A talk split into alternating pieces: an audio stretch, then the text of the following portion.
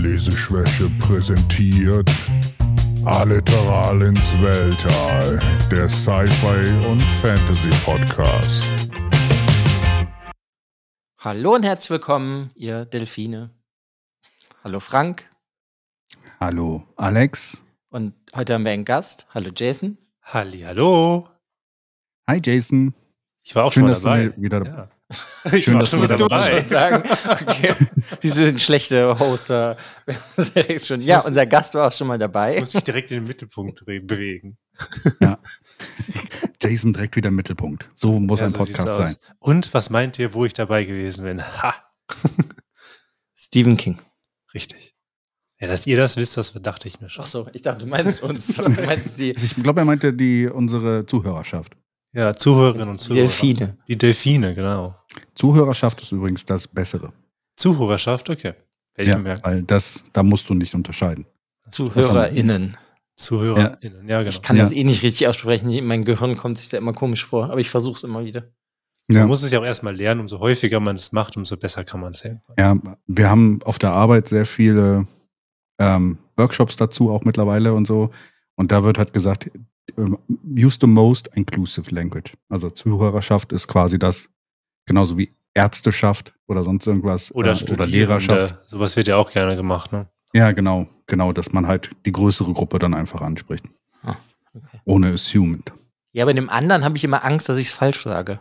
Ja, ja, das ist auch, es ist auch nicht, geht nicht unbedingt leicht von der Zunge, finde ich. Nee, und dann ist es eher mal so, dass ich mich dann schäme, dass ich es irgendwie falsch ausgesprochen habe. Ja. Ja. Aber ja, woher kennt dich denn die Podcast-Welt, lieber Die- Jason? Die Podcast-Welt kennt mich tatsächlich und zwar Aus unserem anderen Podcast. genau aus dem anderen Mit dem Podcast. Stephen King. Nein, da auch, ja. Und aus ähm, Kirschblüten und schwarze Tinte. Das ist ein Podcast über asiatische Literatur. Und ja, da kann man ganz viele verschiedene Romane entdecken aus Japan, Korea, Indien, Indonesien und so weiter und so Also aus komplett Asien. fort. Also aus komplett Asien. Falls ihr es geografisch nicht einordnen konntet, das ist Asien. Und wenn euch zwei von drei Stimmen in diesem Podcast, und ich rede nicht von meiner Stimme, gefallen, äh, schaut mal bei, bei dem Podcast äh, vorbei. Es äh, könnten euch zwei Stimmen vor, bekannt vorkommen. Du redest also mit zwei Stimmen. in dem Ich rede mit zwei Stimmen, zwar immer. Hallo. Hallo. Ja, sch- schön, dass du auf jeden Fall da bist. Ich freue mich auf jeden Fall. Ich freue mich auch auf dieses Buch. Ich bin sehr gespannt, aber ich freue mich. Ja, ich, ich freue mich auch. Ist, ich kann direkt sagen, ich habe mir das ausgesucht und habe Ja, euch beide Alex gefragt. Ich bin also schuld, wenn das jetzt furchtbar wird. genau. Wir hatten, wir hatten lange Zeit, und das war auch schon mal in den Podcast-Episoden vorher, dass wir sehr viele Romane machen, die halt nicht aus Deutschland kommen, gerade in der Welt von Science Fiction und Fantasy.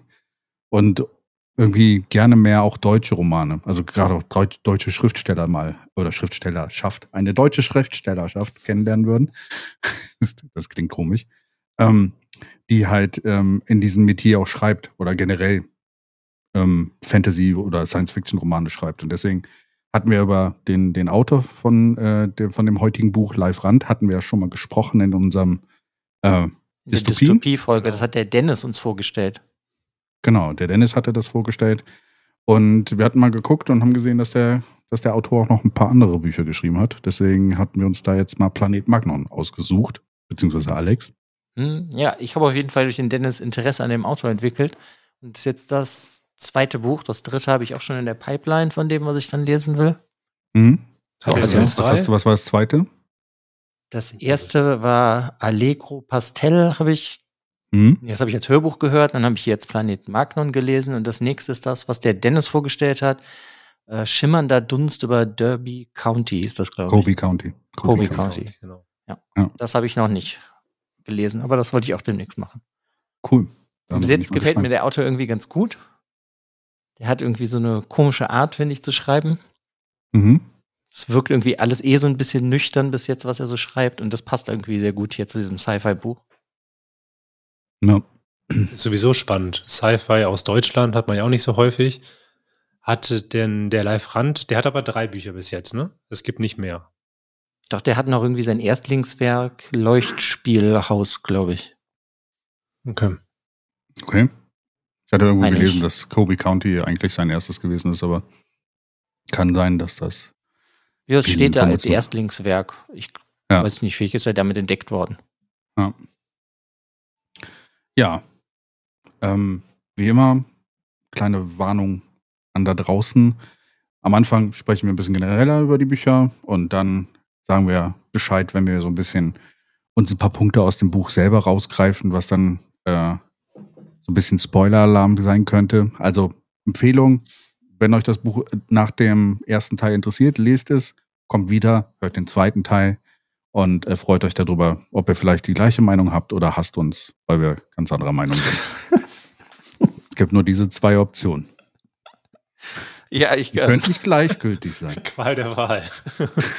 ähm, ja, warte, da kann ich noch vorher so was äh, Organisatorisches ungefähr zu, sozusagen sagen. Das ist 2015 im Hardcover bei uns erschienen, bei Kiepenhauer und Witsch. Und 2017 ist das im Taschenbuch erschienen bei Kiwi Taschenbuch. Es hat Mhm. 304 Seiten. Kiwi Taschenbuch ist übrigens auch die Taschenbuch, äh, der F- Taschenbuchverlag von Kiepenheuer und Witsch. Deswegen Macht Kiwi. Sinn. Ja, ja, habe ich auch gerade entdeckt. Wie der, wie, der, Stell mich doch direkt wieder bloß. So, Entschuldigung, ich wollte es nur ergänzen. wie der süße Vogel, der nicht fliegen kann in Neuseeland. Der schöne Kiwi. Ja, der, der so gestresst ist, dass er sich nicht fortpflanzt. Ja, genau. Er- Einerseits kann er sich nicht fortpflanzen und er hat halt immer Angst. Der rennt halt Ja. immer weg. Das heißt, wenn man in sein Territorium kommt, ist er dann so gestresst, dass er halt teilweise an Stress sterben kann. Also Ja, genau. sehr armes Tier. Und wie ihr seht, wir könnten auch einen Flora, äh, Flora und Fauna Podcast demnächst anfangen. Vielleicht beobachtet die sozialen Kanäle. Nein, Und das Kleiner Scherz am Rande. Spin-off-Podcast. Der Spin-off-Podcast, ja. genau. Ähm, ja, wie gesagt, erstmal so generell, wie hat euch das Buch gefallen? Boah, so generell, da, da fängt es ja direkt hart an. Also, mir hat es ganz gut gefallen. Ich habe, ja, ich hatte so ein paar Probleme damit, das kommen wir natürlich später noch dazu. Aber ich finde, dass dieses Buch eine unfassbar geniale und interessante Welt erschafft hat, erschaffen hat. Und das hat mir sehr, sehr gut gefallen. Hm. Und euch? Also mir hat's gut gefallen. Fertig, nein. Vielen Dank. Okay, nee, äh, ich weiß ich hatte irgendwie Spaß. Ich habe das relativ, ich habe es an zwei Tagen ausgelesen. Das heißt dann immer schon, dass ich das ganz gut finde. mhm. Ähm, Im Generellen muss ich sagen, fand ich es halt einfach nur überhaupt nicht spannend. Ich Ja. finde, das äh, wirkt einfach sehr monoton, aber so halt wie die Gesellschaft da halt auch ist, so immer sehr emotionslos. ja. Und ich, mein größtes Problem ist, dass ich mir nicht sicher bin, was ich deuten muss in dem Buch. Und ich glaube, ich verpasse einfach ganz viel, was der Autor vielleicht damit ausdrücken möchte. Ich habe aber das Gefühl, dass, dass man in diesem Buch sowieso fast alles deuten kann oder auch muss. Weil in ganz vielen Stellen habe ich mir auch schon gedacht, der möchte irgendwo hinaus damit, aber ich habe keine Ahnung, wo er hin möchte. Ja. Also generell fand ich das auch ganz gut, das Buch. Ähm, bei mir hat es ein bisschen geschwankt und ich bin jetzt auch, nachdem ich das Buch, also ich habe natürlich immer so lange ein Motivationsproblem, bis ich ein Zeitproblem habe. Deswegen habe ich das Buch äh, ungefähr 45 Minuten vor dieser Episode fertig gelesen.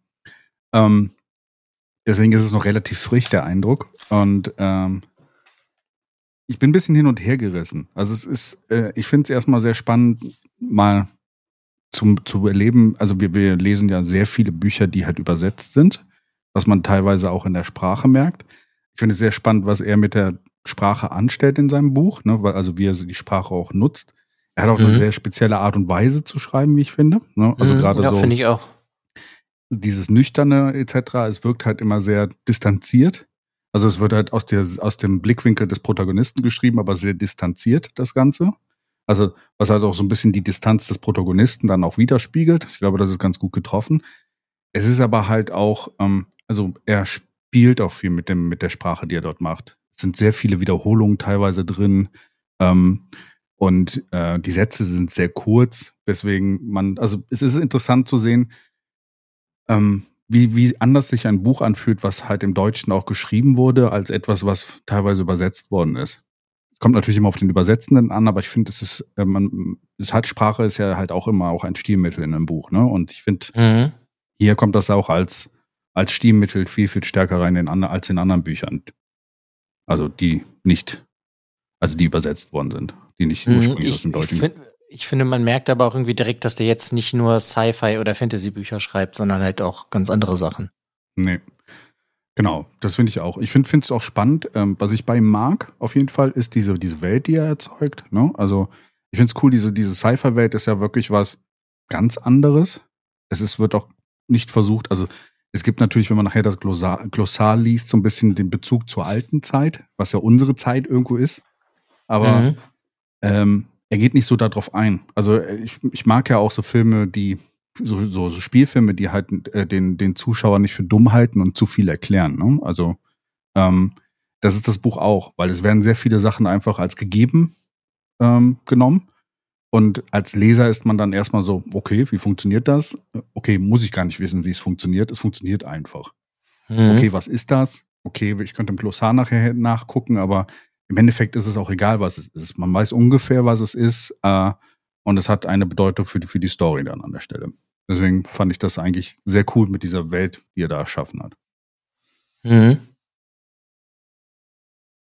Das ist auf jeden Fall, also die Welt fand ich schon super faszinierend und auch weil du den sprachlichen Aspekt ähm, eben noch genannt hattest, finde ich sowieso, dass es interessant ist, weil du kannst ja auch so die deutsche Sprache, du kannst natürlich Sachen sehr, sehr schön ausdrücken, aber auch gerade mit der deutschen Sprache kannst du halt sehr, sehr nüchtern etwas ausdrücken. Und mhm. das fand ich auch sehr, sehr schön. Also diese, also es liest sich super, super flüssig. Also bei mir war es ähnlich wie bei Alex. Ich konnte, ich habe angefangen und habe das super, super schnell durchgelesen, weil ja, nicht weil ich unbedingt wissen wollte, wie es ausgeht, sondern einfach so, weil du hast angefangen, konntest nicht mehr aufhören, weil dieses, du in diesen Lesefluss reingekommen bist, weil er auch einfach so schön mit der Sprache umgehen kann bei den Aspekten zum Beispiel mit dem, mit der Welt, da hätte ich mir tatsächlich sogar gewünscht, dass er noch in manchen Sachen noch mehr in die Tiefe geht, weil ich die Welt einfach so faszinierend fand, dass ich mir dachte, boah, da hätte er einfach nochmal 100 Seiten mehr reinhauen können. Dass mhm. sogar, weil er erklärt ja eigentlich nichts. Er lässt ja alles entweder der Deutung über oder deutet halt alles nur ganz leicht an, dass man sich selber seine Gedanken macht. Und na klar, es arbeitet dann im Kopf, aber es gibt manche Themen, wo ich mir gewünscht hätte, boah, geh noch einen Schritt weiter. Das hätte ich noch noch toller gefunden. Aber das ist doch die Absicht von dem Autor, oder nicht, dass er ganz viele Sachen einfach nur so anschneidet, mhm. die du dann referenzieren kannst mit irgendwas anderem. Ja, das ist, bin ja auch der Meinung, dass, dass auch das ein Mittel von ihm ist. Ne? Also gerade diese, diese Welt auch so. Also ich glaube, sein Hauptaugenmerk liegt auf etwas anderem, als wirklich diese Welt als Science-Fiction-Welt zu etablieren, sondern es geht ihm um einen anderen, anderes, anderen Aspekt von dieser Welt. Deswegen bleibt es ja. auch so vage an vielen Stellen. Ich glaube auch, ja. ich glaube auch, dass er das, dass er das wirklich, er wollte diese Andeutungen nur bringen und nicht weitergehen.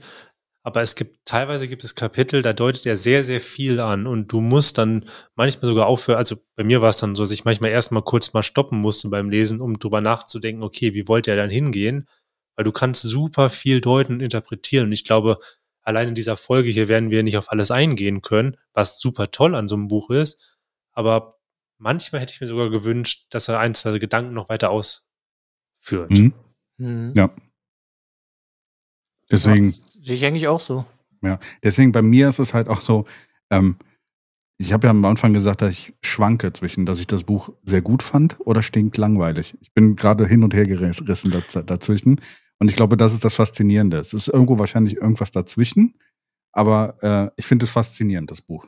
Würde ich mal so als, als Fazit von, von meiner Seite sagen wie ich ja, fand. das finde ich auch, weil ich fand, das meinte ich, es ist halt überhaupt nicht spannend. Mhm. Aber ich will, wollte trotzdem die ganze Zeit irgendwie wissen, worauf will denn der jetzt hinaus? Ja. Und das hast du ja dann erst genau am Ende. Ja, deshalb fand ich auch am Anfang die Frage schwierig zu beantworten. Wie hast du das Buch empfunden oder wie fandest du das Buch? Weil ich kann jetzt nicht so generell das, das Buch sagen, weil es gibt halt einmal die Welt, die er mhm. geschaffen hat und die Geschichte. Die, mhm. die Story die finde ich manchmal auch so ein bisschen monoton, teilweise sogar ein bisschen öde, weil wenig passiert. Ich meine, er kommt da ja auch auf was hinaus und das hat alles auch Sinn, weil bei ihm macht ja sowieso alles deutungstechnisch Sinn.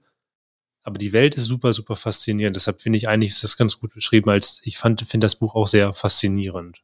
Mhm. Beschreibt er denn unsere Zukunft? Im Endeffekt schon. Also wenn du das, wenn du dieses Actual Sanity oder sowas, wo es in dem Buch drüber geht, ist es quasi, dass sich unsere Welt, äh, also beziehungsweise unser Sternensystem, wenn wir Saturn oder wo das ist, keine Ahnung, also irgendwo draußen leben würden an, an einem Planeten und halt dort äh, eine Kolonie aufgebaut hätten. Ist aber nicht Mhm. wirklich explizit gesagt. Also man kann es ja ahnen aus dem Glossar. Es ist jetzt nicht unbedingt eine, ein Bezug dazu Er hergestellt. bezieht sich ja überhaupt nicht auf unsere Welt, weil unsere Welt wird ja nie benannt. Er redet auch nie über den Planeten Erde. ja, ich ne? meinte ja auch eher so, will der darauf hinaus, dass das unsere Zukunft sein könnte, dass Mhm. wir leben, leben in ja so ähm, Gemeinschaften, wo das dann alles nicht mehr um Emotionen geht, sondern Mhm. halt ja im Endeffekt so eine sterile, kühle Welt, sag ich mal, generieren, wo halt diese künstliche Intelligenz ist, die da Intelligenz ist, die dann alles kontrolliert, sodass wir das alles nicht mehr machen müssen. Mhm. Weil wir das als Menschen kriegen es ja nicht friedlich hin, so wie wir das ja heutzutage auch haben. Ne, ich will jetzt nicht zu sehr auf Krieg und sonst was eingehen. Aber mir, also ich hatte zumindest so den Eindruck, er möchte uns damit sagen, dass wir das als Menschen, als emotionsgetriebene Wesen nicht hinkriegen und dass wir eine künstliche Intelligenz brauchen, die das sozusagen alles regelt und dann funktioniert das. Mhm. Ja, ich finde auf jeden Fall, dass es zu, ne- also auf jeden Fall ist es eine zukunftsorientiert und es ist auf jeden Fall ein Zeichen, wie unsere Zukunft aussehen könnte, weil gewisse Stränge und Entwicklungen sehen wir ja jetzt schon. Also ich meine, guckt jetzt zum Beispiel totalitäre, totalitäre Systeme in China an. Da möchte ja auch, dass man, man wird sozusagen vom Staat als oberstes Medium wird man kontrolliert und man Mhm. soll halt nur funktionieren und seine Emotionen soll man dort ja auf der Arbeitswelt und sowas und im alltäglichen Leben gar nicht zeigen, sondern nur zu Hause. Das Mhm. Gewisse, gewisse Punkte und auch so dieses Leben in Kollektiven, was schon eine sehr, sehr intelligent, also sehr faszinierende Idee ist, die der Autor dort geschaffen hat. Aber dieses Leben in Kollektiven haben wir jetzt ja teilweise auch schon. Ne? Also, Mhm. Ähm, da stellt sich mir die Frage und äh, auch die Frage an euch beide, ähm, ob wir das jetzt noch vorher oder nach der Spoilerwarnung äh, ähm, besprechen sollen. Ist es für euch eine, vielleicht eine Dystopie oder eine Utopie, die dort beschrieben wird? Oder sollen wir das nach der Spoilerwarnung klären? Nö, können wir, also können zumindest das anschneiden vorher. Also in der Beschreibung steht ja, dass es eine Utopie ist, aber das ist ja eine Utopie, die für mich dystopisch ist. Ja. Ja, es ist für, mich auch eher eine Dystopie von der ganzen Sache, weil es geht etwas verloren geführt. es ist eine, ich würde es auch, ich würde einfach die Worte umdrehen. Ich würde sagen, es ist eine dystopische Utopie. Weil Ja. Der, wenn man die ersten 100, sagen wir, die ersten 100 Seiten liest, denkt man, man lebt in einer Utopie, merkt aber die ganze Zeit, dass diese Utopie halt auch seine, ihre sich Risse hat. Und in diesen Rissen taucht man ja dann einfach im Folge der Story immer tiefer ein und merkt halt, dass das eher eine Dystopie ist. Weil eine Mhm. Utopie, ich habe sowieso ganz häufig das Gefühl, dass die meisten Utopien auch in irgendwelche dystopischen Züge haben, weil Mhm. Ja. Ich finde immer es Mhm. sehr schwierig zu sagen, das ist jetzt der Idealzustand, weil der Idealzustand ist meistens ja auch immer nur für gewisse Gruppen wieder zu Mhm. sehen. Also ja, aber in der Ut- Utopie gibt's ja dann eigentlich immer nur diese gewissen Gruppen. Dass das dann zu einer Utopie wird. Ja, aber trotzdem hast du ja, wenn du dann über diese utopischen Gedanken nachdenkst, ist es trotzdem dann eine Dystopie, weil in der Utopie ja immer nur gewisse Gruppen es gut haben und alle anderen fallen halt runter. Das heißt, irgendwie die Uto Uto utopische Utopie gibt's irgendwie ja gar nicht. Mhm. Ja, wobei bei Utopie würde ich sagen, äh, eine Utopie ist es dann, wenn keiner leiden muss. Und im Endeffekt hast du das ja in dieser Welt irgendwo. Also, ähm, beziehungsweise auch das Leiden, was dann in diesem Planeten am Ende, äh, Toadstool oder sowas dann auch ausgedrückt wird, ähm, ist ja auch nicht wirklich was Schlimmes, was dann da äh, beschrieben wird. Ich finde, es ist, es gibt schon Utopien, aber ganz reine Utopien sind sehr langweilig zu lesen, glaube ich, weil Mhm. Du hast halt den perfekten Zustand, wo keiner sich mehr beschweren muss. Ich finde es hier, es ist eine, ein sehr utopischer Ansatz mit, mit sehr starken dystopischen Untertönen, würde ich sagen. Mhm. Aber es ist, ich meine, das ist ja eh, denke ich mal, dann auch wieder diese Spielerei von dem Live-Rand. Mhm. Und ähm, im Endeffekt ist das doch die Welt, die die künstliche Intelligenz erschafft, die ist utopisch für die künstliche Intelligenz, weil das alles so funktioniert. Mhm. Also so habe ich das jetzt zumindest gedeutet. Deswegen hast du ja dann später diese Gruppe, die Hanks, die sich ja genau das Gegenteil im Endeffekt machen, was die künstliche Intelligenz macht. Sollten wir gleich dann. Also, Ja, ja, deswegen, deswegen wollte ich das ja, Ja. nur so andeuten. ja. Dann sollen wir mal einsteigen. Dann Ja, gerne. Ja, würde ich sagen. Spoilerwarnung. Äh, ab jetzt geht's ans Eingemachte. Jetzt, jetzt kommen Jetzt wir geht's auf um die Inhalte Luzi. des Buches. Jetzt geht's um Inhalte des Buches. Ähm, wir können ja mal gerade an der, an der Stelle einsteigen, wo du gerade halt auch schon drüber geredet hast. Ich bin nämlich der Meinung, die Hanks sind nicht gegen die äh, Actual Sanity. Die sind nicht gegen die künstliche Intelligenz. Das ist nicht ihr Ziel. Sondern? Ähm, die, es ist sogar so, dass die Actual Sanity ja die sogar unterstützt ähm, und beschützt und sowas. Sondern es geht mehr um die gebrochenen Herzen. Also wirklich dieses ähm, Leute, die enttäuscht worden sind in ihrem Leben. Das ist so quasi dieser, dieser ähm, Auffangbecken für die Leute, die enttäuscht worden sind. Und äh, durch ihre Anschläge versuchen sie ja auch, die Leute halt ein bisschen aufzurütteln. Es wird ja auch dann gesagt, äh, in Bezug auf die anderen Kollektive, dass sogar noch mehr Leute sich dann bei diesen Kollektiven bewerben, weil, weil halt diese Sachen passiert sind. Und einfach durch die, ihre Existenz kommt wieder, glaube ich, ein bisschen Abwechslung rein. Es könnte sogar sein, dass diese Actual Sanity merkt, dass es halt diese Stagnation gerade passiert und deswegen überhaupt diese Hanks entstanden sind. Ja, okay, das, das sehe ich auch eigentlich genauso, dass die ähm, künstliche Intelligenz, also Actual Sanity, das extra alles so macht. Mhm. Aber so wie du das ja eigentlich halt kennenlernst, sind ja die Hanks stehen ja für das, was die anderen Menschen alle nicht mehr haben, sondern für dieses selbstzerstörerische Emotionen haben. Mhm. Weil die Hangs arbeiten ja schon gegen diese Emotionslosigkeit und die haben wir durch diese künstliche Intelligenz, oder? Mm, Ich finde, das Nicht? haben die Kollektive für sich selber so erfunden. Die, die Actual Sanity äh, hat das nie irgendwie, glaube ich, den, den, den Kollektiven vielleicht auf, auferlegt. Das ist, glaube ich, eine Interpretation, die aus den Kollektiven entstanden ist. Aber hattest du das da- Gefühl, aber hattest Ja. du das Gefühl, dass die anderen Kollektive, weil wir lernen ja ein paar Kollektive kennen im Buch, die sind doch alle ziemlich emotionslos. Ja, die Dolphins sind da speziell, glaube ich. Die anderen Kollektive teilweise, ich glaube, dieses CX2 oder sowas, was da aber das Kollektiv, was dann gibt. Es werden ja auch andere Kollektive beschrieben oder auch diese, ähm, diese Surfer-Dudes in dem Nacktheitsdorf da auf, äh, weißt du? Also, Herrlicher Planet. ja, ähm, die sind ja auch anders als die Dolphins. Die sind ja auch emotionsreicher, ne? Also sie, sie, es gibt schon Unterschiede zwischen diesen Kollektiven. Aber glaub, Dolphin- sind die, die Dolphins sind doch einfach nur die rechte Hand von der künstlichen Intelligenz. Nee. Nicht? Weil er benutzt die doch, um, was weiß ich, dann ja im Endeffekt die Hanks doch zu infiltrieren. Ja. Weil das, also ich habe das zumindest oder deute das vielleicht in irgendeiner Form, dass die künstliche Intelligenz wirklich alles kontrolliert. Sag ich mal, die Splittergruppen wie die Hanks, aber auch halt die Dolphins. Ja, genau. Und das alles, was passiert, ist Absicht der künstlichen Intelligenz, damit es halt nicht stagniert, sondern in irgendeiner Genau. Form weitergeht. Ja. Deswegen dachte ich jetzt, ist halt, weil ja die Dolphins, also der Hauptcharakter Elliot hieß er, meine ich, ne? Ja, genau. Der, ja. der Elliot und die andere, dessen Namen ich gerade vergessen habe, die werden ja losgeschickt, Emma. um Emma, um die Hanks doch zu infiltrieren.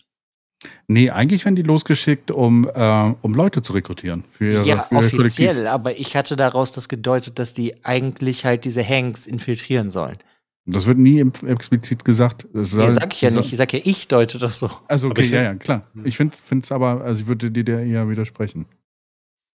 Ja, Weil- ich hatte es aber auch eher so das Gefühl, dass sie Ja. schon am Anfang auf diese Werbungskampagne gegangen sind, auf die unterschiedlichen Planeten, um halt zu zeigen, dass sie sozusagen der beste Zustand sind. Sie wollten ja neue Mitglieder werben und dann, dass der Elliot, das ist ja so, so der Haupt, der Charakter, bei dem, er merkt ja selber, dass dieses, Emo- also so wirkt es jedenfalls, dass dieses Emotionslose für ihn ja auch nicht so ganz funktioniert und er deshalb dann irgendwann auch zu den Hanks geht und die dann infiltriert. Ich hatte auch ein bisschen das Gefühl, dass es eher so seine, so eine persönliche Motivation gewesen ist. Ja, aber ich glaube halt, dass die künstliche Intelligenz das alles so geplant hat. Das kann sein. Weil ich hatte dann den Eindruck, dass es dann am Ende, wenn er dann ja dieses Magnon nimmt, dass es dann ja wieder so, also diese Gefühle unterdrückt werden. So Hm. kam mir das zumindest vor, aber vielleicht deute ich das auch vollkommen falsch. Ich habe keine Ahnung. Also meine Deutung von dem ganz am Ende ist eher so, ähm, dass ähm, er ist ja als dieser Spitzenfellow quasi äh, ausgerufen, ne? Das Ja, heißt ja, so genau. der Oberste, ne? Und dadurch, dass er anders ist, ist er durch diesen Spitz Spitzenfellow geworden. Das heißt sogar das Kollektiv selber, ähm, wo halt auch dieser, ähm, ich weiß nicht, ich habe den Namen vergessen von dem, von dem, äh, der Ältere, der ihm immer diese Messages schickt und sowas. Der, der äh, ältere Dolphin. Ja, genau. Der, ähm, der schickt ihn ja auch los. Und ich glaube so, ähm, das Ziel bleibt über das ganze Buch hinweg, dass die Leute für, ihre, für ihr Kollektiv haben wollen. Und äh, er als Spitzenfellow ist der Einzige, der dazu in, in, imstande ist, quasi zu den äh, Hanks am Ende zu gehen. Und ich glaube, das Fazit des Buches ist, dass Hanks und Dolphins zu Ende, am Ende zusammengehen. Ja, ja, das denke ich auch. genau. Aber alles halt Ah. geplant von der künstlichen Intelligenz. Dass die, Ja, da habe ich halt so gedacht, dass die halt die Menschen so ausspielt. in- weiß ich nicht, kann aber auch sein, dass er deswegen, ja, es ist, es ist die Frage, ob die, die künstliche Intelligenz das geschaffen hat oder nicht. Also es ist eine interessante Das ist ja die Frage. Ich habe keine Ahnung. Aber Aber die das, scheinen ja, also die scheinen, diese künstliche Intelligenz scheint jetzt schon alles zu kontrollieren. Also die kontrolliert alles und die Dolphins scheinen ja der Idealzustand zu sein, den die künstliche Intelligenz haben möchte. Weil Nee. warum?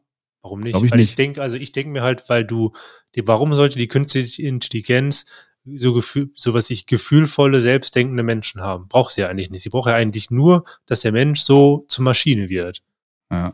Ich glaube, dass das Ziel am Ende ist, dass die, äh, also kann natürlich von der künstlichen Intelligenz kommen, aber ich glaube, so diese Verschmelzung von, von, von, von Dolphins und Hanks, also quasi dieses äh, Pragmatische, das ist ja nicht emotionslos, es ist pragmatisch. Sie reden ja auch über ihre Gefühle und ähm, auch dieses, äh, diese Flüssigkeit, Magnon oder sowas, bringt sie einfach nur dazu, ihre Si- Situation nüchtern zu betrachten, aber sie empfinden immer noch Emotionen. Sie sind nur halt losgelöst davon.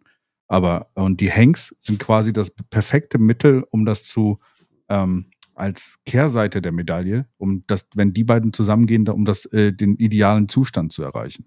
Deswegen ist, glaube ich, so dieser Punkt, ähm, weswegen es auf diese, diesen, diesen Höhepunkt hinauskommt, zumindest für mich, ist es dann so, ähm, dass die beiden zusammengehen. Hm. Gut, das wird ja ex nicht explizit gesagt, sondern Nee. sie- er geht ja im Endeffekt einfach nur zurück zu den Dolphins am Ende mit Emma. Genau, richtig. Äh, Es wird gesagt, dass sie sich treffen. Also er redet ja noch mit der mit der Maske, ne, der Der äh, Anführerin. MMDT, MMDT oder wie sie heißt, äh, 2MDT oder was auch immer, irgendwie sowas. Ähm, und sie verabreden sich ja. Sie sagen, wir treffen uns dann dort und dann, äh, um quasi die Verschmelzung dann, äh, zu, äh, dass sie vonstatten geht. Und er wird ja auch in, in die Hanks äh, rein, äh, also wird ja auch willkommen geheißen. Ne? Also ja, ja, von ja- ihr auf jeden Fall. Ja, sie sagt aber auch allen anderen hier, äh, meine Leibwachen oder meine Wachen, ihr müsst jetzt auch auf ihn hören. So. Und Ja, ja, aber deswegen- das ist ja, weil sie die Chefin ist. Deswegen ist ja dann die Frage, hat denn dann der Dolphin die Hanks sozusagen übernommen oder verschmelzen die dann zu etwas Neuem oder?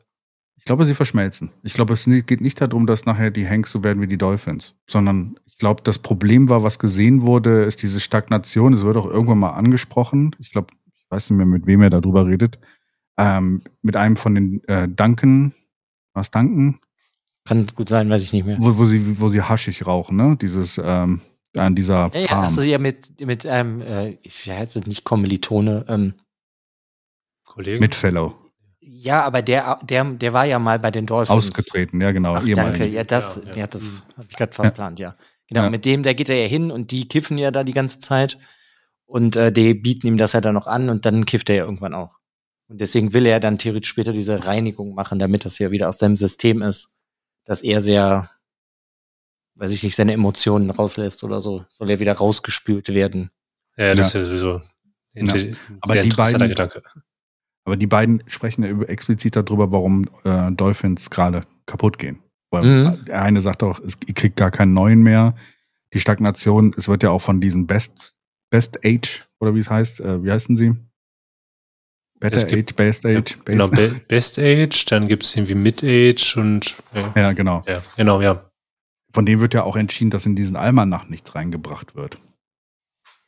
Ne? Also, dass auch da die Stagnation ist. Äh, und ähm, also wie gesagt, für, für mich fü- fühlt es sich eher so an, dass, äh, also wenn die Sanity, ich habe sie jetzt am Ende nicht mehr so extrem gemerkt, aber man kann natürlich da rein interpretieren, weil alles so passiert, wie es passieren soll.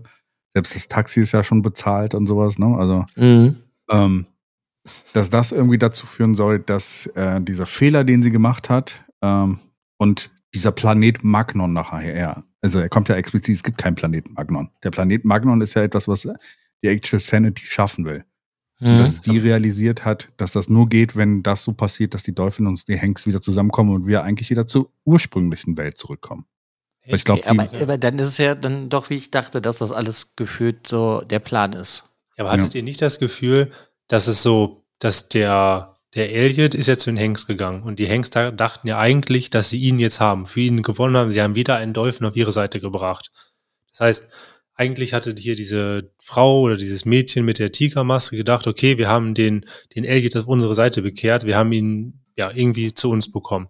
Aber am Ende gibt ja Elliot, dieser Frau mit der Tigermaske, dieses, diese Flüssigkeit Magnon und schaltet ja so gesehen ja eigentlich damit, weil sie ja dann so gefühlt fügig wird äh, und nichts mehr tut und sich ja von ihm so ein bisschen einlullen lässt. Und das ist da hatte ich so ein bisschen das Gefühl, dass er es halt hinterlistig doch geschafft hat, die, die ähm, Hanks zu infiltrieren und so ein bisschen so herausstehende Nägel einzuschlagen. Weil am Ende geht er weg und denkt sich, okay, Aufgabe erledigt, gehen zum nächsten über. Ja, ich glaube, das sollst du so denken erst, wenn du das liest, aber eigentlich ist das ja der Plan von Actual Sanity so gewesen, dass die Hanks denken, sie haben den Dolphin Ja, genau. und dadurch, dass ja die beiden dann dieses Magnon nehmen, entsteht ja dann was Neues.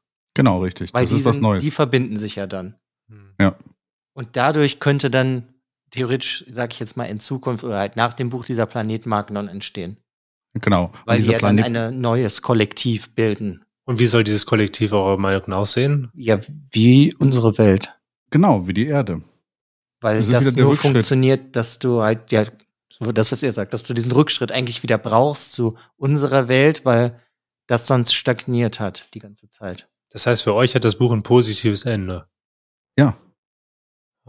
Weiß ich nicht, ist halt die Frage, wie man es deutet. Ich hatte es halt irgendwie ganz anders gedeutet. Ich hatte so, ich hatte es eigentlich so gedeutet, die Hangs bringen halt mit, bringen halt irgendwie eine neue Ordnung rein, beziehungsweise gehen sie halt gegen, gegen diesen Pragmatismus vor und am Ende werden sie halt einfach so hinterlistig von diesem Dolphin, von dem Elliot, einfach dann doch mundfaul gemacht und dann läuft aber alles dann doch weiter, dass alles in diese Richtung läuft.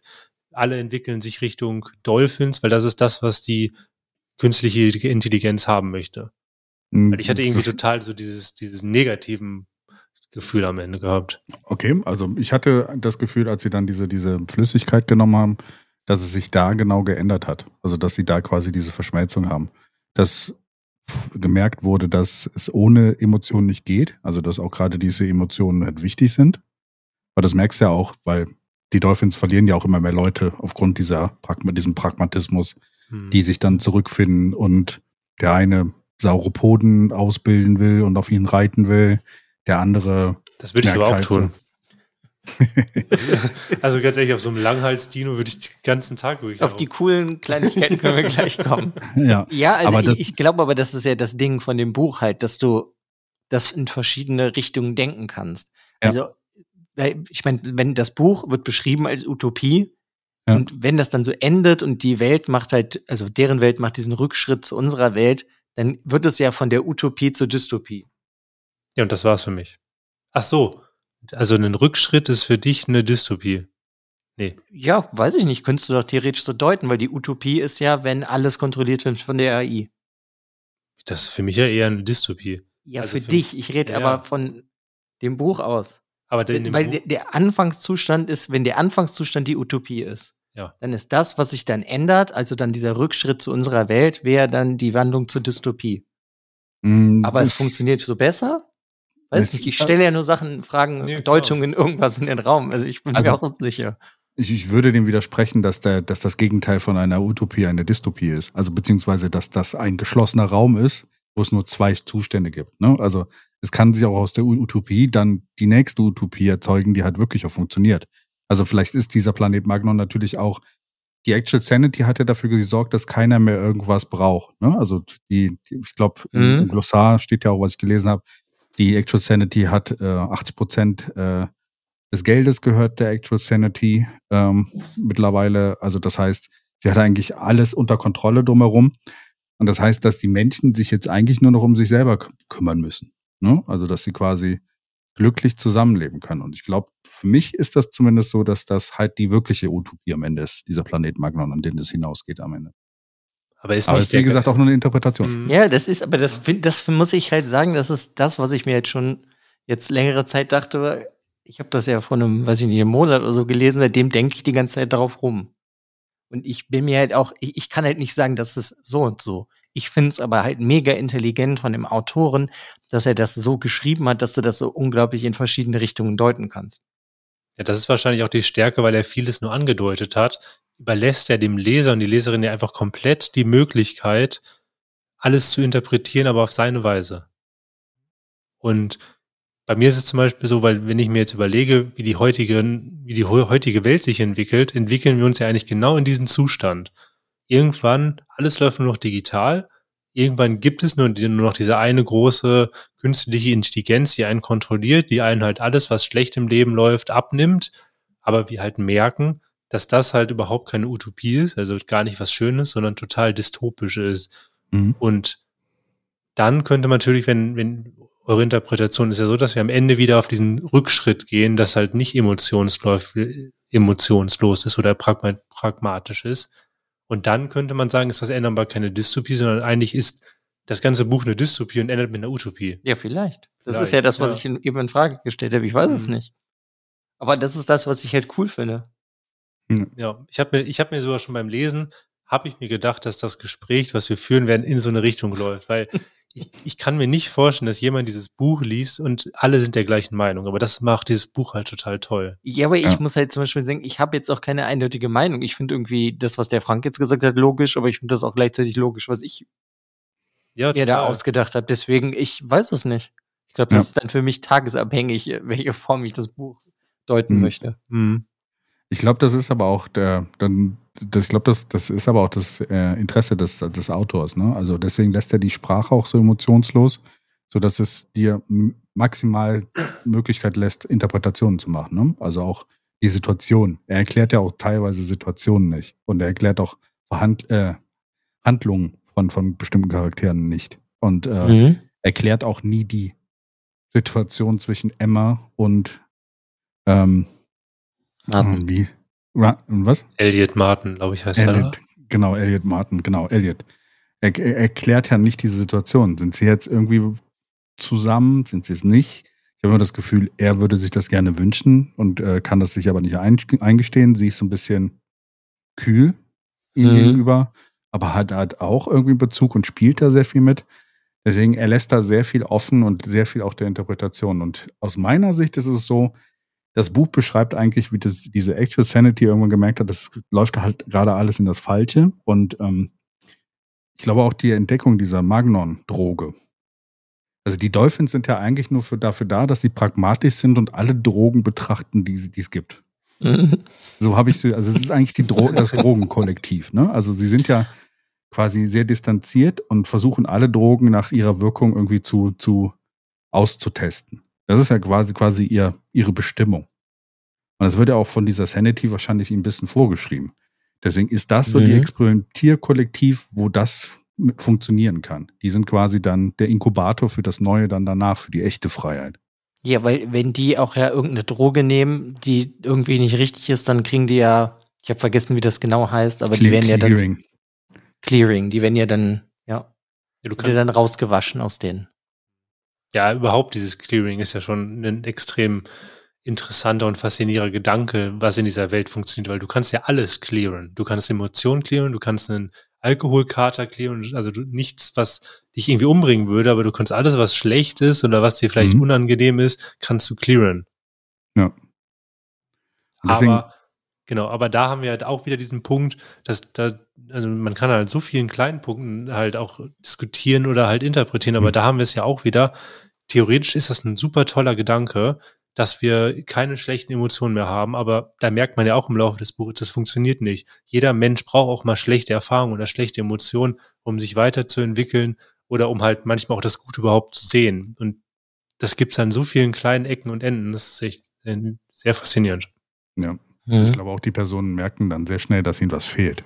Das ist ja gerade in diesen, in diesen Kommilitonen von, von, von ähm, Elliot sehr klar gewirrt, dass sie dann, dass ihnen was fehlt. Und das wird ja auch in dieser, bei dieser Almanach-Party, wo eigentlich dann äh, klar wird, dass kein, keine neuen Texte aufgenommen worden sind, da wird es ja so ein bisschen klar, als diese Bohle da vergiftet ist.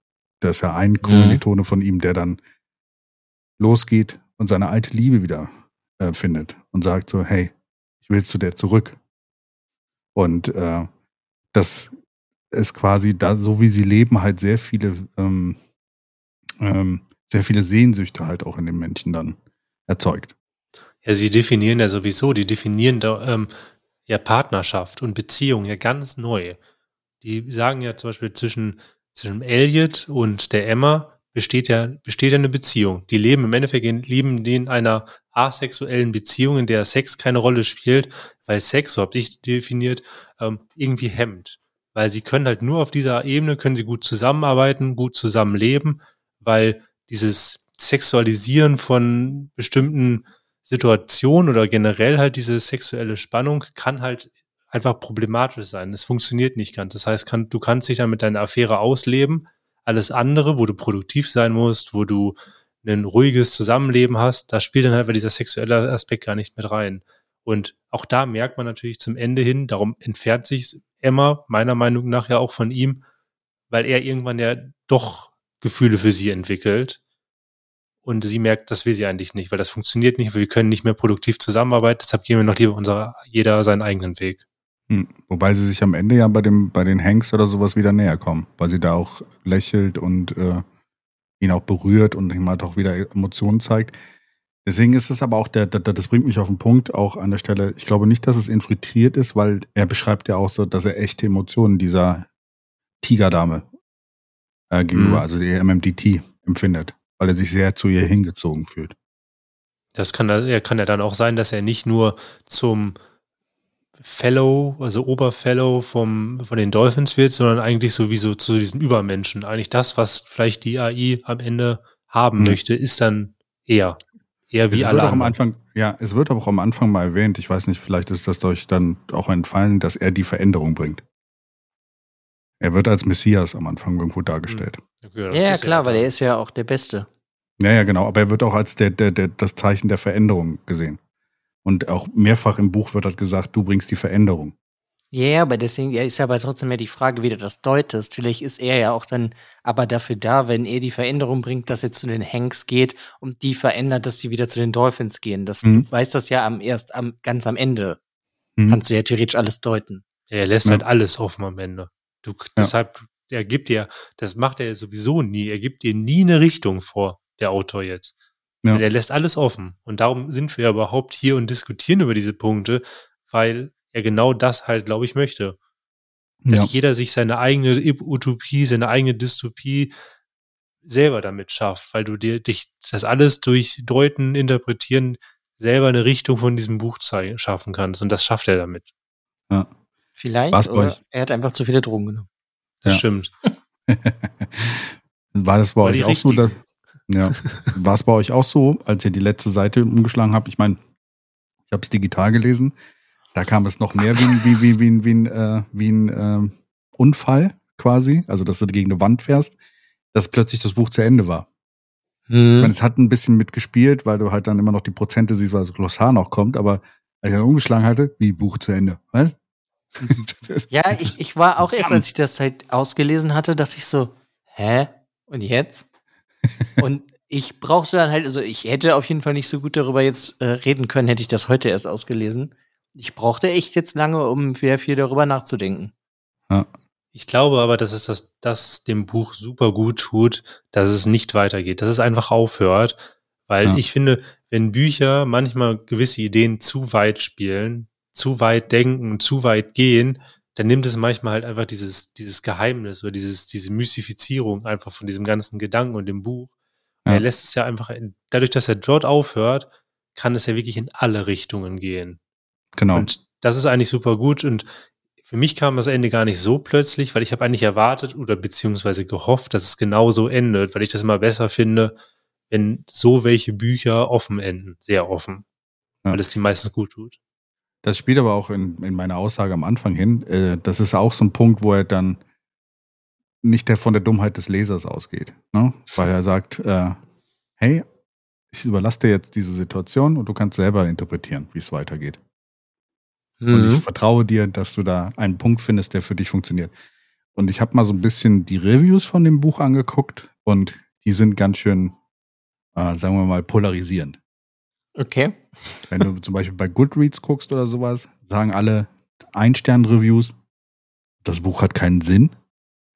Das Buch äh, hat keine Aussage. Achso, das sind dann äh, die RTL-Gucker, die das geschrieben haben. Ja, wobei ich muss sagen, ist nicht so, als hätte ich am Ende dieses Buches keinen Sinn gesehen, aber dieses Buch wird mit jeder Minute, wie wir darüber reden, wird es besser. Also Das es ist, es ist definitiv ein Buch, wenn du das zuschlägst und hörst auf zu lesen und machst dir keine Gedanken und nimmst das, nimmst das nächste, dann ist das Buch nicht gut. Dann Ja. ist es wirklich nicht gut. Also meiner Meinung, als ich das Buch durch hatte, dachte ich mir so, nee, also was war das? Also das war Ja. wirklich meine, mein, also so habe ich mich gefühlt am Ende des Buches. Aber wirklich, und dann auch bis zu diesem Gespräch dachte ich mir so, okay, ich bin mal gespannt, wo das hingeht. Weil, ja, es war wirklich so, darum war es am Anfang, wo ich auch gesagt hatte, ja, es war gut, aber ich habe meine Probleme mit gehabt. Aber jetzt darüber, dass dadurch, dass wir darüber gesprochen haben, wurde es wirklich immer besser und ich habe gerade total Bock, das Buch nochmal zu greifen und nochmal zu lesen. Ja. Gib es mir. Deswegen äh, finde ich ganz lustig, dass ich halt mit dem Buch halt kurz vor dieser, von dem Podcast fertig geworden bin, weil ich fand mich genau noch in dieser, in dieser Konfliktsituation. Fand ich das jetzt gut oder fand ich das jetzt Mhm. nicht gut? Und hat es mich interessiert oder hat es mich nicht interessiert? Und äh, ich Mhm. muss sagen, es steckt sehr viel drin in diesem Buch. Und ich, dieses Gespräch jetzt darüber hilft auch. Und äh, ich glaube, das ist ein Buch, da muss man drüber reden. Aber das ist eben auch so ein bisschen, also mein größter Kritikpunkt, das hat nichts mit dem Autoren zu tun, was er da geschrieben hat, sondern der liegt dann an mir selber, dass ich mir nicht sicher bin, ob ich alles deuten könnte in dem Buch. Ja. Weil du hast ganz viele Sachen, die irgendwo für irgendwas stehen. Das zum Beispiel, wie, das habe ich im Internet halt gelesen da, dass die Hanks, die stehen ähm, für einen Charakter von Charles Bukowski. Weil Ja. die nach dem benannt sind. Der heißt Hank, weiß ich gerade nicht mehr. Muss ich nachgucken. Ja. Sekunde. Habe ich irgendwo aufgeschrieben. Hank äh, Schinanski. Hm. Okay? Da, dass die dafür stehen. weil- Und der äh, Cha- Charakter von Charles Bukowski ist ja einer, der, ich, das, du kennst das nicht, Frank, ne? Mhm. Aber du kennst das ja, die alles. Das ist ja so ein selbstzerstörerischer Typ. Der einfach so lebt, dass er ist irgendwie emotional und sein Leben geht immer weiter irgendwie den Bach hinab. Ja, Ja, er das jetzt, er also lebt, er lebt so äh, extrem. Er lebt ja aber auch nie nach, er lebt nie nach Plan, sondern er lebt inner, immer in die Situation hinein. Also genau das Gegenteil von den Dolphins. Ja, ja, genau, deswegen finde ich das super cool. Weiß ich nicht, ob ich jetzt ganz alleine darauf gekommen wäre, vielleicht irgendwann in vier Jahren, wenn ich dann immer noch über das Buch nachdenke. Und deswegen weiß ich halt einfach nicht bei vielen Sachen, ob ich dann mitbekommen habe, dass das und das für irgendwas steht. Ich habe halt manche Sachen, die erinnern mich an manch andere Sachen, wie hier diese Dinosaurier-Haustiere. Hm. Die Mhm. erinnern mich irgendwie an Blade Runner. Ja, das stimmt. Ja. Und das ist einfach so mein größtes Problem mit dem Buch, dass ich würde mir jetzt einfach mal wünschen, wenn ich das lese, dass ich alles deuten könnte, aber kann ich sehr wahrscheinlich Ich nicht. glaube aber nicht, dass das Buch das möchte. Nee, Ich nee, glaube, das meine ich ja genau. gar nicht. Mhm. Das, deswegen meine ich ja, das ist halt der Kritikpunkt, den ich an mir selber habe, weil ich hätte das einfach gerne, um das alles zu deuten in irgendeiner Form. Hm. Ja, ich kann Muss das, man aber natürlich ja, nicht. Ich kann Ja. das komplett verstehen. Ich hatte auch bei manchen Ideen, hatte ich das Gefühl, er will mich irgendwo hintreiben, aber ich weiß nicht wohin. Aber dadurch, dass er so viel offen lässt und so viel auch deutungswürdig hält, wird halt jeder, der dieses Buch liest, wird etwas anderes deuten. Aber genau das, was für seine Deutung und für sich selber halt irgendwie wichtig ist. Deshalb, ich glaube, jeder deutet es anders und jeder greift sich wieder andere Punkte raus, die dann, ich kann mir halt sicher sein, dass wahrscheinlich ähm, du, Alex oder Frank, dass ihr einfach, dass ihr andere Sachen aufgenommen habt oder auch schon habt ihr auch schon drüber geredet, da kann ich mich gar nicht mehr dran erinnern, weil das für mich überhaupt nicht wichtig war, Mhm. dass jeder sich was anderes rauspickt, dass Mhm. dadurch halt halt jeder eine andere Interpretation. Und ich glaube, es funktioniert auch nur so. Das heißt, du kannst gar nicht alles deuten. Ich weiß nicht mal, ob der Live Rand alles gedeutet hat. Und dann noch etwas. Stehen die Delfine für die Delfine aus Douglas Adams Buchreihe? Meinst ich- du äh, So Long and Thanks for All the Fish, die Delfine am Ende? Yeah, Kann- einfach die Delfine, die im ersten Anhalter-Roman ähm, äh, Die Erde von der Erde verlassen. vorziehen. Ja, die Erde Ja, verlassen, genau. Könnte sein. Wäre auch Also das frage ich mich. Das habe ich mich eh gefragt. Ja. Das sind jetzt so Sachen, das ist mir halt gekommen beim Lesen, aber gut, ich mag auch diese Douglas Adams Bücher unglaublich gerne. Ähm, ja, also das weiß ich nicht. Das Ja. finde ich halt dann irgendwie aber wieder cool, dass du so, oder das, ich denke zumindest, dass der Autor so schlau ist und da so viel reingetan hat, dass ich immer denke, ha, da könnte ich bestimmt noch irgendwas interpretieren oder hier. Ja, ja. Ich, finde das irgendwie, äh, deswegen finde ich das Buch irgendwie einfach cool.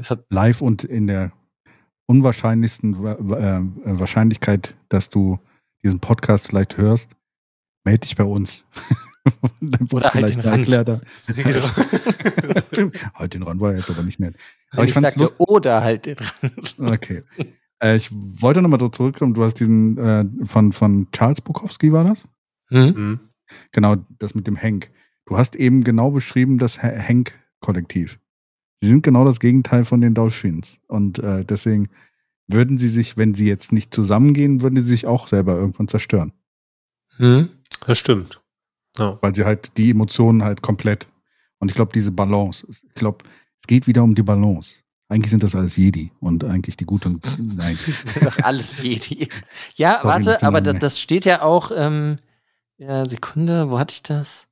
Auf der Verlagsseite steht ja auch, als hätte der Star Wars-Erfinder George Lucas zusammen mit Jürgen Habermas, dem brillantesten Soziologen Deutschlands, einen Roman verfasst. Ja, also im Endeffekt geht es um diese Balance, ne? Die böse und die gute Seite. Und auf einer ganz anderen Ebene ohne Emotionen. Mhm. Wobei ich mir immer noch nicht sicher bin, ob die künstliche Intelligenz wirklich diese Balance möchte. Aber das sei mal dahingestellt. Ja, das ist ja immer die Frage, ne? Ja, die Actual Sanity ist, glaube ich, nur erschaffen worden, äh, um die Welt am Leben zu halten. Also es ist, glaube ich, ähm, wenn du auch, ich weiß nicht, ob das hast du in Kolossar gelesen, dass diese äh, Actual Sanity, sie haben ja sogar eine neue Zeitrechnung mhm, angefangen, als diese mhm. Actual Sanity ins Leben gekommen ist. Und Ziel der Actual Sanity ist einfach nur, dass, dass die Menschen leben können. Mhm. Und das, sie verändert ja auch ständig die Parameter. Sie kann auch irren, das sagt der äh, Elliot häufiger mal. Ähm, und äh, es gibt zu diesem Punkt, sie, sie ist nur dafür da, zu sicherzustellen, dass es weitergeht. Und ich glaube, deswegen beeinflusst sie das auch so. Also sie verhindert ja auch nichts so richtig. Also teilweise schon, indem sie Strafen verlegt oder sowas. Aber ähm, im Endeffekt führt es ja alles dahin, dass am Ende die Dolphins und Hanks zusammengehen. Deswegen ist es so, hey, wenn ihr weiterleben wollt und Freiheit haben wollt und eigentlich von der Actual Sanity am Ende auch loskommen könnt, ich glaube, das ist auch das Interessante an dieser, dieser KI, mhm. dass sie sich eigentlich auch überflüssig machen will am Ende. Hm. Okay. Das ist ein interessanter Gedanke. Ja, ist einfach cool, was man alles interpretieren kann. Ja. Aber du hattest im Vorgespräch jetzt sowas gesagt, du würdest, wolltest irgendwas über das Glossar sagen. Das würde ich gerne hören. Äh, ja, stimmt, über Glossare. Ich finde find das immer, ich finde es immer unheimlich anstrengend, was, was, was, ähm, das, was Jason auch gesagt hat, wenn du Informationen aus den Glossaren ziehen musst. Also ich finde das Glossar, äh, es funktioniert hier halt wirklich sehr gut, dass du nicht, äh, ähm, dass du es nicht wirklich ähm, vorher lesen musst. Weil in einem Glossar oder sowas, das ist für mich ein Nachschlagwerk und es darf für mich nicht äh, quasi Teile der Handlung äh, beinhalten. Mhm. Also das Buch muss genauso gut für mich sein, wenn ich das Glossar nicht gelesen habe. Ja. Und, und, ist es das?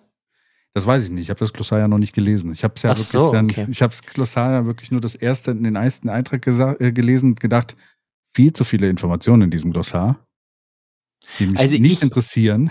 Ich habe das Glossar so empfunden, dass wenn mich manche Sachen, die mir in Anführungsstrichen Spanisch vorkommen, dass ich das dann einfach theoretisch hinten nachlesen kann oder ich kann dann halt noch mehr genauere Informationen kriegen und ich mag irgendwie Glossare, weil ich mir auch viele Sachen nicht merken kann. Da kann ich halt nur auf unsere eine Reihe zurückverweisen, Wheel of Time.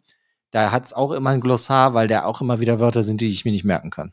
Ja, aber ist es denn so, dass du, weil ich hatte das auch, ich habe das gelesen und dann kannst du ja gewisse Punkte, gerade auch die ganzen Planeten oder die Kollektive, kannst du da nachgucken im Glossar. Aber hast du, wurden deine Fragen wirklich im Glossar beantwortet? Ich hatte in dem Sinne keine Fragen. Ich finde, dass es einfach nur sein Glossar dafür da ist, um seine Welt ein bisschen fleischiger zu machen, weil er musste sich ja irgend, irgendwas ausdenken darum, warum sind, was ist dieser Planet so und so. Ja, ja das weißt stimmt. Du das und ja. das, das, ich glaube, das gehört halt einfach dazu, wenn du dir so eine Science-Fiction-Welt oder eine Fantasy-Welt, sehr egal, aber wenn du dir irgendwas ausdenkst, was es nicht gibt, musst du das ja trotzdem irgendwie so darstellen, dass es real wirkt. Und dazu finde ich, ist das Glossar halt ganz cool. Ja, aber ich finde, genau das ist das, das, das Problem. ich, ich bin halt auch auf Franks Seite. Ich finde das immer gut, dass ein Buch auch ohne so funktioniert, wenn du das Glossar nicht lesen würdest. Aber bei dem Glossar ist es wirklich so, jedes Mal, wenn ich mich, wenn ich das Glossar gelesen hatte oder einen Eintrag, hast du ja teilweise, dass dann in dem Glossar noch was erklärt wird, was du dann wieder nicht verstehst, dann musst du wieder zum nächsten Punkt äh, gehen, verstehst wieder was nicht. Und meistens war so, ich bin ins Glossar gegangen und hatte danach noch weniger Ahnung und dachte mir jedes Mal so, hä, bringt mir überhaupt nichts. Dann gehe ich wieder zurück in die Story und dann ist es mir gerade egal, ob ich dieses Kollektiv komplett verstehe. Vielleicht ist das auch eine Absicht gewesen von den Autoren, also ich hatte dass, halt dass du ins Glossar gehst und bist ja komplett verwirrt. Ja, ich hatte, ja. also für mich persönlich hat es halt, ich habe es nicht mehr gebraucht, aber es hat mich teilweise wirklich so ein bisschen abgefuckt, weil ich mir dachte, ey, du willst mich doch nur verarschen. Ich habe das Gefühl, und das ist, glaube ich, das, also das ist auch das, was ich, glaube ich, sagen wollte eben, ähm, ich habe das Gefühl, das Glossar ist etwas, was du nicht nach dem Buch direkt lesen solltest. Ich glaube, das Glossar wurde von dem Autor hier reingefügt, dass du das über das Buch nachdenkst, ein paar Tage, und dann das Glossar für sie selber dann im Anschluss liest und dann vielleicht ein bisschen mehr Informationen bekommst, weil es hat nicht unbedingt viel mit dem Buch zu tun. Es hilft dir nicht, das Buch besser zu verstehen. Im Glossar ist quasi nochmal komplett eigentlich so eine kleine historische Abhandlung von der Welt, die einfach ja, nur die Situation da also darstellt. stellenweise vielleicht, aber bei manchen Sachen, wenn die jetzt von der Droge Magnon reden, kannst du halt hinten das nachschlagen. Und da wird dir halt dann vielleicht kurz erklärt, was das für Auswirkungen hat, Magnon. Mhm. Also es gibt die ja schon. Und das finde ich ist, ist voll okay, wenn du beim Lesen irgendwie verwirrt bist, was der denn da von dir möchte, dass du die Möglichkeit hast, hinten nachzuschlagen. Es gibt dir, das Glossar gibt dir schon auch beim Lesen mehr Informationen, das schon. Nur geht das Glossar, die Einträge teilweise so weit, dass du danach halt drei, also die eine Frage wurde beantwortet, du hast aber drei neue Fragen und die werden mhm. dann nicht beantwortet. Und dann bist du, reißt mich, hat mich das teilweise halt aus dem Buch gerissen. Deswegen, glaube ich, macht es nicht Sinn, das Glossar zu lesen, während du das Buch liest, sondern wie gesagt. Das ist die Absicht des Autors, dass du stets verwirrt bist. Ja, das glaube ich halt wirklich. Und falls der Herr Rand hier mithört, dann freut er sich wahrscheinlich richtig, weil er sich denkt so, ja, genau das wollte ich. Ja, ich wollte dich deswegen, verarschen. Ja. Aber zum Beispiel bei der, kann, kann, natürlich sein. bei der Magnumflüssigkeit oder sowas hat mir das Glossar dann an der Stelle aber nichts gebracht, weil ich finde, du kannst auch gut genug interpretieren aus der Handlung im Buch, was damit passieren soll. Oder, ja, aber ja. manche Leute sind blöder als du. Das stimmt. Ist vielleicht aber auch ein Buch, es sind aber auch manche Leute intelligenter als ich. Das stimmt auch. Aber es ist halt immer eine Interpretationssache. Das Buch ist nicht für jeden. Und das merkst du auch an den Re nee, äh, Reviews. Kein, ja, ich meine, auf jeden Fall, erst vollkommen richtig, es ist nicht für jeden. Nee. Ja, und es kann halt auch, deswegen auch dieses, so diese, diese, diese Pole, die ich eben hatte, als wir angefangen haben mit dem Podcast. Ich weiß nicht, ob gut oder schlecht. Es ist, glaube ich, so ein bisschen, äh, es kann sehr stark in eine Richtung ausschlagen. Also es ist ein sehr polarisierendes Buch in der Richtung. Mhm. Für mich ist es beides. Ja. Ich kann das total verstehen. Ich werde, bei mir ist es wirklich e-, egal. Also es gibt halt Bereiche, wo ich mir denke, da fand ich das Buch überhaupt nicht gut, aber dann wieder Bereiche, wo halt diese Nadel in die andere Richtung geht. Also ja. ich, ich könnte, ich fände es extrem schwierig, dieses Buch überhaupt zu bewerten. Zum Beispiel, das ist so, ich finde es sehr, sehr schwierig, weil das hat irgendwie, ja, es polarisiert und das kann halt positiv und negativ sein. Ja. Also es ist absolut kein mitreißendes Buch, aber es ist ein äh, interesseweckendes Buch. Es ist so ein Denkbuch. Du musst halt ja. danach denken. Und es bereden. In einem Lesekreis, Bücherkreis, Podcast. Ja. Im, Im Kollektiv halt. Ja, ja genau. Oder du liest alleine den Glossar, der so geschrieben ist, dass einfach schon zwei Sätze anstrengend sind. ja. Genau, die sind nämlich mega anstrengend auch geschrieben. Finde ich ja. super. Ich finde es ja. so toll, wenn ich hier die Wirkungsweise der Substanz wird widersprüchlich beschrieben. Im Almanach der Dolphins ist ein ist in den Artikeln älterer Kollektivmitglieder von einem sphärischen Versachlichung die Rede. Ist einfach schon viel zu kompliziert, das ausgedrückt.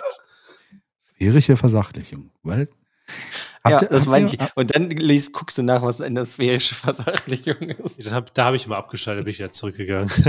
Seid ihr eigentlich, da, da, da, fällt mir eine gute Frage ein, noch so zum Abschluss oder sowas. Ähm, es gibt eine Stelle im Buch, wo er bei Bloss, im Blossom ist und bei diesem, bei dem Koch da ist, der ihn auch dieses, diese random Geburtstags-Sorbet-Schüssel dann mhm. gibt. Da wird ja vorher gesagt, dass du da Magnon auch trinken kannst. Meint ihr, dass Actual Sanity Magnon eher sogar schon sehr viel weiter verteilt? Ohne dass die Dolphins das wirklich wissen? Oder testen die Dolphins auch schon außerhalb ihres Kollektivs? Ist vielleicht dieser, der vorsätzlich äh, rausgeschmissene, ich glaube, er hieß Eric, oder? Ich meine, mein, es wäre Eric gewesen da in diesem, diesem Restaurant. Vom vermeintlich rausgeschmissene, vielleicht auch ein Testcenter äh, für die Dolphins und diese Magnon-Droge? Das kann natürlich alles sein. Das ist halt wieder das Problem, dass du das in verschiedenste Richtungen interpretieren könntest. Ja. Aber ja, ich denke mir, wenn ähm, Actual Sanity eh das alles geplant hat und also auch so wollte, wie es passiert ist, das ist einfach ja mein Eindruck, dass es das ja dann auch an anderen Stellen schon macht. Ja. Weil du arbeitest ja nicht als künstliche Intelligenz nur an einer Stelle, so, also an einer Baustelle, sondern an 500.000 gleichzeitig. Ja. Ja. Nee, ich sehe das, ich sehe das ganz genauso. Dadurch, dass ich ja sowieso das Buch so ein bisschen als negativen Eindruck hatte, also dass es negativ endet, macht das, macht das, also so habe ich noch nicht drüber nachgedacht, aber wenn ich jetzt weiter drüber nachdenke, macht das für mich Sinn, dass diese Droge Magnon schon weiter im, ja, verteilt ist. Weil für mich war es immer noch so ein bisschen so, dass Magnon in irgendeiner Form bewusstseinserweiternd ist, aber auch so diesen neuen Bewusstseinszustand bringt, was einen noch weiter abstumpft oder mhm. halt noch weiter kontrollieren lässt. Und dass das, dass die künstliche Intelligenz am Ende halt nicht möchte, dass sie aufgehoben wird und die Menschen wieder alle für sich denken und sie überhaupt nicht mehr brauchen, sondern eigentlich, dass sie mehr Macht haben möchte. Und darum hatte ich so ein bisschen die Interpretation, dass sie es halt geschafft hatte, als sie dann halt auch dieser Mädchen mit dem Team, mit der Tigermaske diese Droge Magnum gegeben hat.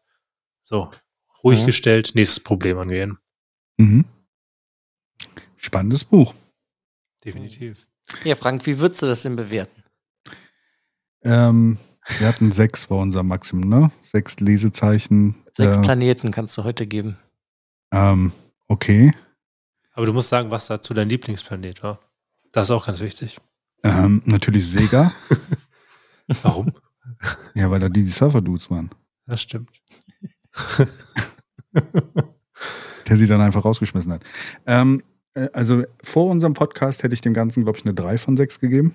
Also wir hatten ja 6. Ist übrigens eine schlechte Skala. Ist mir letztens aufgefallen. Warum? Würfelseitenbewertung 3 von 6. Ist das jetzt die Hälfte oder ist es nicht die Hälfte? Das ist so unentschieden. Eigentlich müsstest du, also ich finde es komisch, auf jeden Fall. Ähm, auf jeden Fall, egal, müssen wir jetzt nicht drauf eingehen. da können wir einen ganzen Podcast drüber machen. Können wir anders ein Streitgespräch drüber führen. Genau, können wir einen ganzen Podcast drüber machen. Nein, ähm, aber also da hätte ich wahrscheinlich dann eher sowas gegeben, aber jetzt nach unserem Gespräch würde ich sagen eine 5 von 6. Und ihr? Ja, ist ja dann auf jeden Fall, auf jeden Fall krass gestiegen. Also, bei mir ist das haarscharf an einer 6 von 6 vorbei, deswegen ist es eine 5 von 6.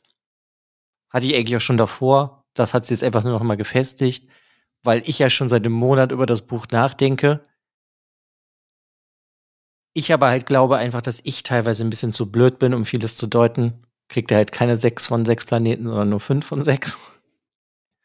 Ja, also ich weiß nicht. Ist eigentlich das, was ich erwartet habe, nachdem ich es gelesen habe. Und ich habe mich eigentlich seitdem auch schon gefreut, verschiedene Interpretationen zu hören. Mhm. Ja, dann weiß ich nicht, ist ja die letzte Bewertung. Genau, wie viele Sauropoden gibst du? Also Sauropoden gebe ich ganz volle. Nee, aber nee, Sauropoden waren toll. Ich fand die Planeten auch total toll. Also mein Lieblingsplanet, Alex, du hast deinen Lieblingsplaneten vergessen. Toadstool. Toadstool, der Müllplanet. Ja. Meiner war natürlich der, wo die ganzen, wo der ganze Planet nur ein Nationalpark ist. Das fand ich ganz toll. da wollte ich direkt hin, wo alle Urlaub machen. Welcher war ähm, das? Also Weiß ich nicht mehr gerade. Welcher Planet war es? Ich weiß nicht mehr, wie der hieß, aber ich hatte das direkt im Kopf halt. Keine Ahnung, wie der hieß, weiß ich wirklich nicht mehr. Snoop? Kann sein. Ich hätte es mir auch einen anderen Namen sagen können. Ich weiß, ich habe auch nur irgendeinen gesagt, den ich gesehen habe. War das nicht der gleiche nee, also, wie die Surfer-Dudes? Kann gut sein. Das kann auch sein. Ja, weiß ich nicht okay. genau. Ja, jedenfalls, meine Bewertung. Ähm, dieses Gespräch über das Buch, dem würde ich sechs, komplette sechs Planeten geben. Das fand ich super, super toll. Es hat das Buch auch deutlich besser gemacht, als ich es bewertet hätte. Es kriegt von mir aber trotzdem nur vier Planeten, weil uh. ich, weil ich nach dem Buch so ein bisschen so ins Nichts gestürzt bin, dachte mir so, hm, ja, okay, so ungefähr worauf er hinaus will, weiß ich, aber ich hatte so viele Sachen, die ich nicht so packen konnte. Das heißt, meine Bewertung, hätten wir nicht drüber gesprochen, hätte das Buch, keine Ahnung, relativ schlechte Bewertung bekommen. Und es ist jetzt schon stark aufgestiegen, aber es gibt immer noch so ein paar Punkte, das finde ich toll, wenn man drüber redet. Und wenn ich das jetzt bewerten müsste nach diesem Gespräch, würde ich wahrscheinlich auch sagen, knapp an einer 6 vorbei. Wenn ich das Buch an sich aber bewerte, ist es immer noch nur eine 4 Sterne. Und das ist trotzdem gut. Mhm. Ja, auf jeden Fall. Ja. Spannend. Okay, Alex, wen, wen laden wir jetzt als nächste Gäste ein so? Weil Jason ist ja jetzt raus mit seiner. Ich, ich, ich komme einfach wieder. Ich setze mir einfach hin. Ja, genau. Ich weiß nicht, ich habe auf jeden Fall Lust, noch ein Live-Randbuch zu besprechen, muss ich sagen. Ja, gib mir ein bisschen Zeit. Ich habe ich hab noch so viel auf der Kette. Ich muss jetzt erstmal wieder Zauberjunge lesen. Ja, ich bitte drum. Ich möchte nämlich direkt die nächste Folge von euch Artemis hören. faul, ja. Artemis Foul, genau. Gut. Ja. Nee, Randall ähm, Tor. weiß ich nicht. Also, Ja, Ich habe irgendwie Bock auf den Auto. Ich wusste halt auch so ein bisschen, worauf ich mich einlasse. Und ja, ich, keine Ahnung, ich habe irgendwie mega Spaß an dem, deswegen danke ich nochmal dem Dennis, dass er mir den vorgestellt hat, den Autoren. ja. Und Danke geht an Dennis und den Schreibcast. Genau. Auch Liebe ein Grüße Podcast, an den den kann. Schreibcast, ja. Genau. Ja, ich weiß auch nicht. Ich bin begeistert von dem. Ich freue mich immer, besonders wenn ich immer irgendwelche deutschen Autoren finde, die ich irgendwie ganz toll finde. Und Ja. der ist es auf jeden Fall. Der schreibt so seltsame Sachen, auch so seltsame Themen. Das finde ich irgendwie ganz toll. Ja, seltsam, intelligent und trotzdem faszinierend. Und auch hier wieder dieses Buch, es ist halt perfekt was, was du besprechen kannst. Und das macht halt Bücher auch teilweise einfach super, super toll. Wenn Ja. die halt erst wirken können, wenn man drüber nachdenkt und drüber spricht. Deshalb, alle, die es Ja. gelesen haben und es nicht gut fanden, redet drüber. Ja, halten wir es für die Nachzeit fest. Ich prophezeie, in 20 Jahren wird dieses Buch Teil von, von Literaturbesprechungen in der Schule sein. Könnte ja auch jetzt schon sein. Ja, dafür ist er, glaube ich, noch zu jung. Also er ist noch, glaube ich, zu, Bitte zu jung dafür. Bitte keine Verfilmung. Das funktioniert. Ich sehe da schon Potenzial. Till Schweiger als Hauptdarsteller, Gott, Alex. Till Schweiger als zweiten Hauptdarsteller. Til Schweiger als Arbeiter auf Toadstool. Inszeniert von Uwe Böll. Ja, auf Genau. jeden Fall. Das wäre ein, würde funktionieren. Daniel Brühr ist der Bösewicht. Mit der Maske, der Tigermaske. Ja, gut, ja, bevor wir dann abschweifen, da hätte ich doch einen Fakt. Ja, dann, dann hau ihn raus. Nein, Ich, ich hau- ganz kurz, ja, ja, mache ich jetzt. Ich drücke jetzt gleich den Knopf. Ich bin mir aber nicht sicher, ob das stimmt. Ich habe das halt nur gelesen. okay. Also ich habe gelesen, dass Live Rand nur ein Buch pro Jahr liest, weil er so ungern liest. Wäre witzig. Es kann Wär ja sein, witzig. dass er so viele Gedanken im Kopf hat, dass er sich jedes Mal, ja, sich lieber in seine eigenen Welten verkriecht. Ich habe Ja. keine Ahnung. Ich habe das nur gelesen, ob das aber stimmt, kann ich natürlich nicht sagen. Wenn das, die, aber wenn das die Wahrheit wäre, wie, wie, wie fühlst du dich, Alex, dass solche Menschen existieren? ja, jedem das seine. Muss ja nicht jeder so viel lesen wie ich. Deswegen, du, bist- das ist genau, der, der ist dein Henk. Ja, vielleicht liest er ja immer nur so die ganz komplizierten, was wie unendlicher Spaß, wo auch unendlicher Spaß am Ende 400 Seiten Anhang Glossar hat, weil es sogar ein Buch im, im Glossar noch hat. Also, ich bin mir sicher, dass er das bestimmt mal gelesen hat. Oder immer wieder. Oder Muss vielleicht ist das ein einzige Buch, was er im Jahr auch liest, auch nur sein eigenes. Oh, das wäre auf jeden Fall eine sehr gute, sehr gutes Selbstbewusstsein. Also klingt nach einer sehr guten und gesunden Lebensweise, würde ich sagen. Hm, Finde ich auch. Dann, es hat mich gefreut, Jason, dich dabei zu haben. Vielen Dank Ja, auch für deine Zeit, Alex. Ja, mich jetzt auch gefreut. Immer Hoffentlich wieder, bald wieder. Immer wieder gerne. Also beim nächsten Live-Rand bin ich auf jeden Fall dabei. Bei anderen Büchern. Gern, ich nehme dir, nehm, wie heißt das? Ich Nehm nehme dich dich beim Wort. Wort. So. Ja, ja, ich ich nehme dich aufs Wort. ich, Also nehme dich auf Aufs Wort. die Motorhaube. Was? ja, Ui. aber nur wenn er noch schlechtere Bewertungen gibt. Ich lasse mich ja gerne überzeugen. Ne? Ja, dann äh, auch ein vielen Dank an die Sch- Zuhörerschaft da draußen fürs Zuhören. Ähm, falls ihr das Buch gelesen habt oder falls ihr Interesse habt, das Buch zu lesen jetzt danach, lasst uns danach wissen, wie eure Eindrücke waren. Wie ihr seht, ist es nicht wirklich wirklich conclusive gewesen, was wir jetzt äh, besprochen haben. Deswegen wären wir natürlich auch an anderen Perspektiven sehr stark interessiert. Genau. Und in diesem Sinne, bis zum nächsten Podcast. Macht's Tschö. gut. Tschö, tschö. Ciao.